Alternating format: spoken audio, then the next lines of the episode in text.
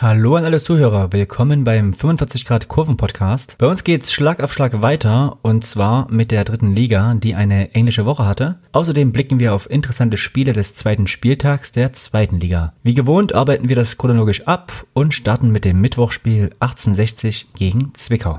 Das fand vor 15.000 Zuschauern statt, darunter ca. 400 Gäste. Und um die Gäste soll es hier vorrangig gehen, denn Red Chaos war nicht angereist. Im Gästeblock hing lediglich ein Transparent mit der Aufschrift Respektiert die Fans. Hintergrund ist ein Ermittlungsverfahren wegen des Verwendens verfassungsfeindlicher Symbole. Und zwar geht es hierbei um das S der Red Chaos Zaunfahne, was einer Siegrune ähnelt. Also es geht da wirklich um ein S, wie ihr es von der Band Kiss oder eben vom Joghurt des Vertrauens kennt. In Gang gesetzt hat das der Oberstaatsanwalt in München, für den es egal ist, ob sich, äh, ja, ob es sich bei Red Cars um eine explizit nicht rechte Gruppierung handelt. Nach ihm müsse man den ostdeutschen Kontext sehen und dass eben Leute, die von der Gruppe keine Ahnung haben und dem rechten Milieu zuzuordnen sind, sich nicht dadurch ermuntert sehen. Es wird noch absurder, und zwar wurde das S der Fahne vermessen und festgestellt, dass die S-Schenkel nicht 90 Grad sind, wie es bei der bekannten griechischen Schriftart eben sein sollte. Naja, als ob Red Chaos damals mit dem Winkelmesser 97 die Fahne gemalt hätte. Interessant auch, es gab schon im April diesen Jahres Probleme mit der Zaunfahne, und zwar beim Spiel in Unterhaching letzte Saison. Und ihr könnt euch denken, wer damals vor Ort eingesetzter Staatsanwalt war. Na, nämlich genau der, der jetzt Stress macht. Und damals kam die Polizei nicht in den Block und es wurden lediglich die Personalien von der Person aufgenommen, die die Fahne aufgegangen hatte. Aber zurück zum Spiel gegen 1860. Äh, Red Cars hörte das Spiel schließlich in Zwickau im Radio und man blieb letztlich, ja, eben zu Hause. Und man blieb deswegen zu Hause, weil die Lage einfach noch zu unterschaubar war. Um, denn es geht in der Causa im Übrigen auch um alle Gruppenartikel, wo der Red Cars Schriftzug abgebildet ist. Vermutet wird, dass die Polizei eingreifen muss, um die Sachen zu beschlagnahmen, sonst drohe Strafvereitlung im Amt. Noch kurz was zur Heimseite. Die freuten sich über den ersten Saisonsieg und zeigten sich in der Kurve per Spruchband solidarisch mit den Zwickauern. Weiter geht's mit dem Spiel des 1. FC Magdeburg gegen SV Waldhof Mannheim. 14.661 Zuschauer wollten das Spiel sehen, darunter 464 Gäste. Block U traf sich in der Stadt und lief von dort zum HKS. Stimmungsmäßig hatten die Magdeburger einen ziemlich guten Tag erwischt. Sie stehen ja immer noch auf der Süd neben den Gästen.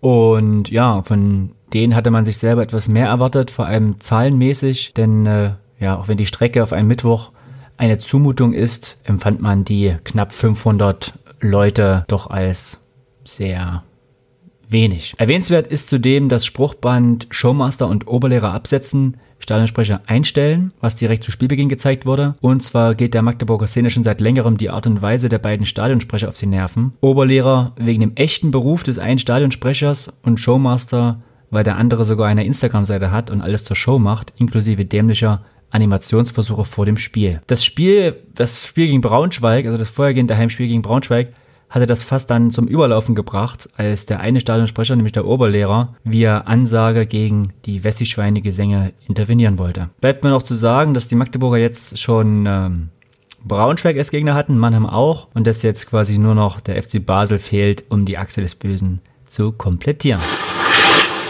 Wir kommen zur zweiten Liga und zwar führt uns das nächste Spiel ins Revier und zwar Bochum gegen Bielefeld. Das Ruhrstadion war mit 21.000 Zuschauern gut gefüllt, circa 2.500 Gäste waren dabei, wobei der Stehplatzblock nicht ausverkauft war. Ja, was gibt's zu dem zu der Partie, also der Paarung erstmal zu sagen? Also es besteht eine traditionelle Rivalität zwischen beiden Vereinen seit den 90ern. In den letzten Jahren hat das Ganze wieder etwas an Fahrt aufgenommen. Es gibt aber jetzt nicht ein bestimmtes Ereignis, was die Rivalität begründet hat. Es hat sich eher so klassisch hochgeschaukelt durch verschiedene Aktionen, wie zum Beispiel Mitte der 90er Jahre Darius Wosch, der auf der Alma gegen das Heimpublikum gepöbelt hatte, was dann wiederum UB in Spruchbannern aufgriff. Ja, dementsprechend war die Sicherheit, Sicherheitsstufe recht hoch angesetzt. Es gab Wasserwerfer am Stadion, die aber so viel, können wir schon mal vorweggreifen, nicht eingesetzt wurden. Zu Spielbeginn gab es von der Heimseite ein äh, klassisches Chaos-Intro mit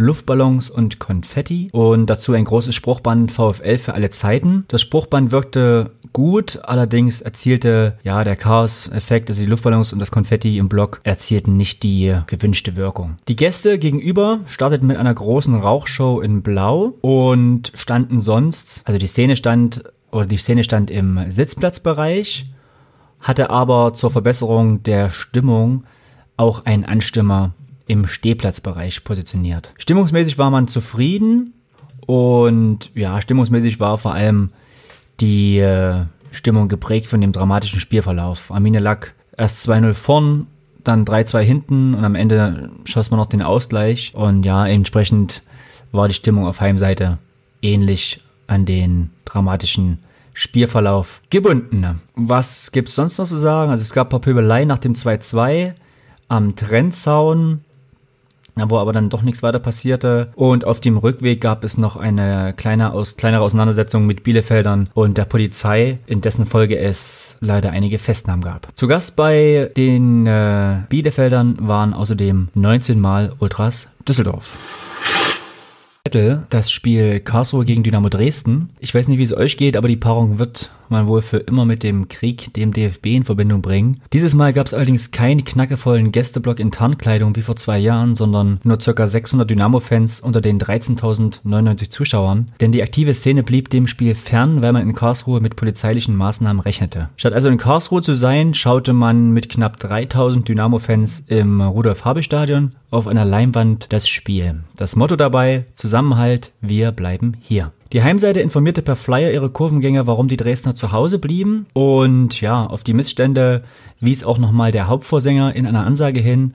Per Spruchband gab es außerdem, betroffen ist Dynamo, gemeint sind alle. Ja, damit wurde die Meinung auch nochmal auf den Punkt gebracht. Sonst stand der Spieltag für die Karlsruhe im Zeichen des 125-jährigen Jubiläums des Vereins. Ultra 1894 zeigte dafür eine Choreo zu Spielbeginn, bei der die Wappen der Vorgängervereine sowie das aktuelle als Blockfahren im Mittelpunkt standen. Auf der Haupttribüne und Hintertor gab es ein Balkenmuster in blau-weiß aus Glitzerfolien und abgerundet wurde es durch das Spruchband 125 Jahre Karlsruher Sportclub Mühlberg Phoenix e.V. Sonst noch erwähnenswert die Hintertortribüne, welche von der Szene weiterhin so genannt wird, wie der alte Standort, nämlich Gegengerade, feierte heute Premiere mit Dach. Das wirkte sich positiv auf die Stimmung aus und so war man alles in allem zufrieden mit dem heutigen Support. Erwähnenswert ist noch das Spruchband Keine faulen Kompromisse mit dem DFB, standhaft bleiben KSC, da wenige Tage nach dem Spiel die Verhandlungen bezüglich der Pyroaktion beim Abschied des alten Wildparkstadions anstand. Der KSC lehnt hier jede Bestrafung oder jedwede Bestrafung seitens des DFB ab, da man nicht Veranstalter dieser Aktion war. Damals hatte man selber das Spiel als Veranstalter offiziell beendet und im Anschluss begann die Verabschiedung des Wildparks, was wiederum eine Aktion der Supporters war. Die sind ein eigenständiger e.V. und haben keine direkte Verbindung zum KSC. Und inzwischen ist auch klar, dass es in die letzte Instanz beim DFB geht, da der KSC auch eine niedrige Strafe von 3000 Euro abgelehnt hat. Wir gehen eine Liga tiefer und zwar zum HFC gegen äh, den Chemnitzer FC. Ja, der Chemnitzer FC kommt nicht zur Ruhe und sorgt weiter für Schlagzeilen. Entlassungen, Umwandlungen in den GmbH und andere streitbare Themen beschäftigten die Chemnitzer Szene in den letzten Monaten. Beim Auswärtsspiel in Halle platzte dann die Bombe, als in der ersten Halbzeit die Nachricht die Runde machte, dass Insolvenzverwalter Klaus Simon alle Mitarbeiter des Chemnitzer FC e.V., zu dem auch das Nachwuchsleistungszentrum gehört, entlassen hatte. Als Reaktion darauf wurden fast alle Zaunfahnen abgehangen, nur noch die eingetragene Verein seit 1990 sowie ein Konterfei von Simon im Fadenkreuz blieb vor dem Gästeblock. Der Support wurde eingestellt, vereinzelt gab es höchstens Pöbeleien gegen den Insolvenzverwalter und ja, und zur Halbzeit wurde dann sogar entschlossen, die Sachen gänzlich zusammenzupacken und den Block zu verlassen. 300 der insgesamt 600 mitgereisten CFC-Fans folgten dieser Entscheidung und darunter war auch der beliebte Mannschaftskapitän Daniel Frahn, der die ganze Zeit bei der Ultraszene verbrachte. Diese Nähe wurde ihm letztlich zum Verhängnis, denn der Verein sagte ihm damit eine gewisse Nähe zu rechtsgesinnten Fangruppierungen nach und löste seinen Vertrag auf. Weiter geht's mit einer Partie, die eine gewisse Brisanz entwickelt hat, und zwar SV Darmstadt 98 gegen Holstein Kiel. 13.065 Zuschauer wollten ähm, das erste Heimspiel der Lilien in der neuen Zweitligasaison sehen. Ja, noch kurz ein paar Worte zu dieser Brisanz, und zwar hat die ähm, dadurch äh, Fahrt aufgenommen, dass die Darmstädter in der Saison 17-18 in ihrem Heimspiel während des Spiels drei Kieler Zaunfahnen vom Zaun zockten und zwei davon direkt präsentierten. Die dritte davon wurde dann am 9. März diesen Jahres präsentiert. Das war am Böllenfalltor. Und ja, Deswegen ist man immer gespannt, was dieses Spiel bringt und kann da gut und gerne mal genauer hinschauen. Auf Heimseite startete man wie üblich zum ersten Heimspiel der neuen Saison mit einem großen Marsch. 1200 Leute waren hier dabei und liefen in blauen Shirts, die auch äh, verkauft wurden, zum Stadion mit der SV Darmstadt 1898 Zaunpfanne vorneweg. Im Stadion gab es dann eine große Choreo und zwar unter dem Motto Südtribüne Darmstadt gab es weiße Folienbahnen und dazwischen blaue Zettel. Sonst noch erwähnenswert, es war das erste Spiel für die wieder geöffnete Gegengerade. Bekanntlich war die Gegengerade lange Zeit äh, letzte unüberdachte Tribüne in den ersten beiden Ligen und äh, ja, es gab lange eine Ausnahmeregelung oder Ausnahmegenehmigung und die jetzt nicht verlängert wurde, weswegen man gezwungen war, die Tribüne umzubauen. Die wurde jetzt wieder eröffnet Sitzplatz Oberrang und Dach sind aber noch nicht fertig und sollen erst im Winter fertig werden. Zu den Gästen. Die Kieler fuhren mit mehreren Neunern und Autos Richtung Südhessen. Auf dem Weg legten die Kieler dabei einen Zwischenstopp bei den Freunden in Kassel ein, die eigentlich mitkommen wollten, aber das Spiel ihrer Mannschaft wurde aufgrund der Freundschaft zeitgleich mit dem Spiel der Kieler terminiert. Wegen des Zwischenstopps kamen die Kieler erst spät in Darmstadt an und betraten erst mit dem Einlaufen der Mannschaften den provisorischen Gästeblock auf der Nordtribüne. Insgesamt waren es 400 Kieler, die ihrem Team auf einem Sonntagnachmittag nach Darmstadt folgten. Abschließend wollen wir auf das Montagsspiel der zweiten Liga schauen.